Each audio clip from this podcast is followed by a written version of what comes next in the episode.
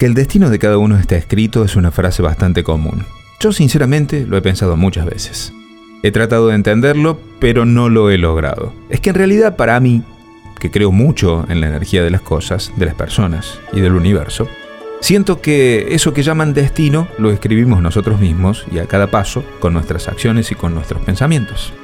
Cuando yo era un pibe, jugaba la pelota en una canchita que había en un terreno baldío, típico potrero de los de antes.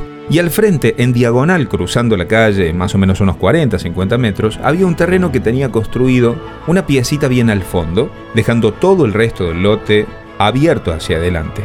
La casita, como dije, era pequeña, de bloques, apenas castigada con Portland, por lo cual lucía de color verde. Tenía una puerta de chapa y una ventana del mismo material. Siempre en el frente, en una especie de caminito o vereda que estaba al ingreso, se sentaba un enorme y muy celoso cuidador del lugar, un tremendo ovejero alemán, sin dudas, el perro más grande que vi en mi vida, lo juro. Te intimidaba solamente con la mirada y ni hablar si te pegaba un ladrido. ¡Papá! Se te erizaba la piel, se te fruncía todo. A la tarde, cuando la chica que ahí vivía salía a hacer las compras, él iba a su lado siempre y llevándole la bolsa de compras en el hocico. Era de no creer. Mi hermano, varios años más grande que yo, ya trabajaba y con los primeros sueldos se había comprado un autito. Un Gordini modelo 69 verde aceituna que por cierto le daba más dolores de cabeza que alegrías.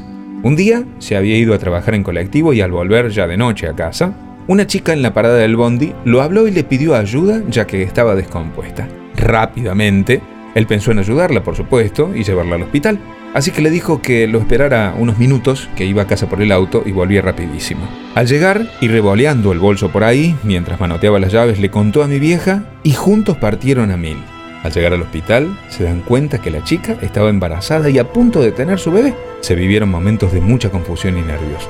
Tuvieron que lidiar con la burocracia y varios temas más, pero lograron que la atiendan.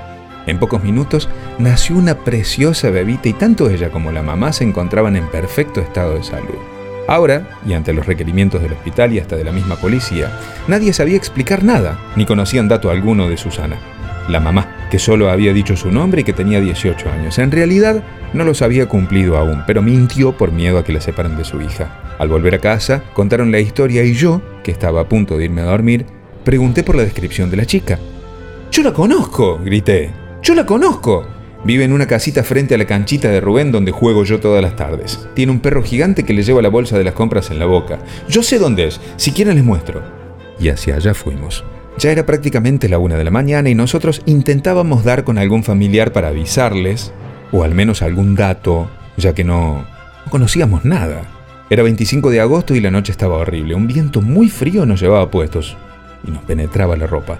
Llegamos a la casita y nos atendió una señora que era su hermana y la única persona con quien vivía en esa casa y quien no daba crédito a nuestra historia ya que nunca supo del embarazo. Susana lo había ocultado siempre. No puede ser. Esta tarde salió como siempre para el colegio, no lo puedo creer, decía la hermana.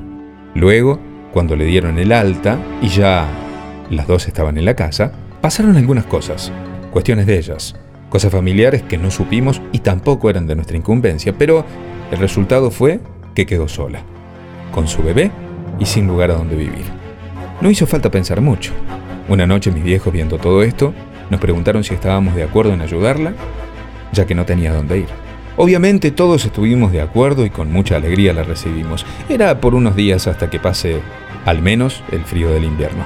Así entró Ruth a nuestras vidas, con una belleza indescriptible.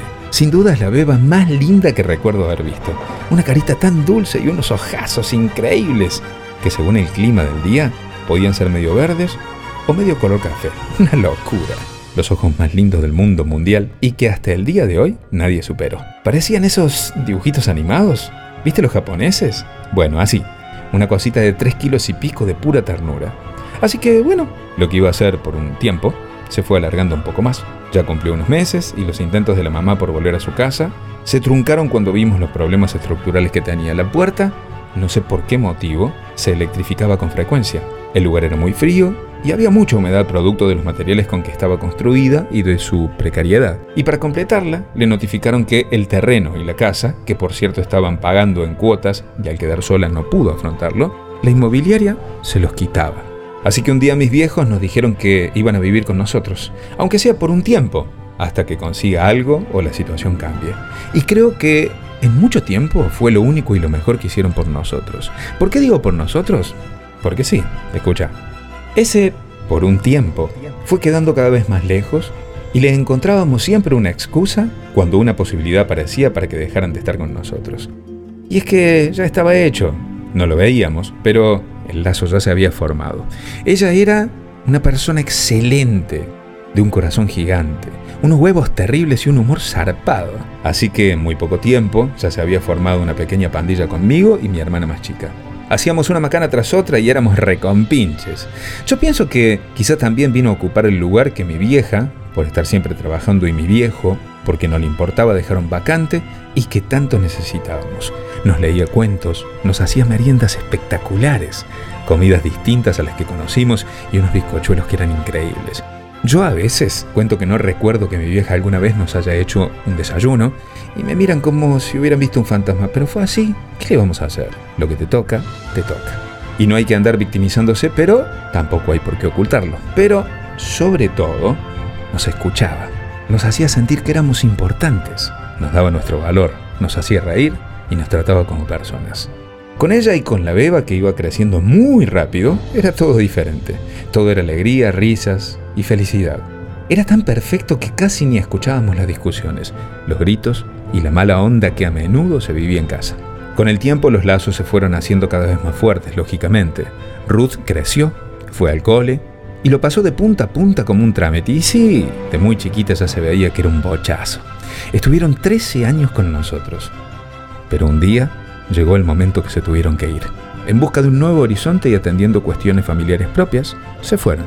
Se mudaron muy lejos, a otra provincia. Hace poco las vi en un cumple familiar y puedo asegurar que la fuerza de un abrazo es tan potente que puede detener el mundo. Al menos eso sentí yo. Recuerdo lo que me dijo al oído entre lágrimas.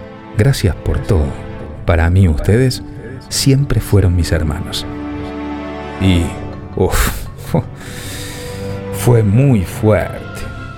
Lo loco es que yo creo que siempre las cosas pasan porque alguien de muy arriba está mirando la partida que jugamos y mueve las fichas a su gusto o, según su criterio, nuestra necesidad. Ellas están seguras que llegaron a nuestras vidas porque nos necesitaban. Yo estoy seguro, totalmente seguro, que nosotros las necesitábamos mucho más. Por unos días, Luis Quiroga.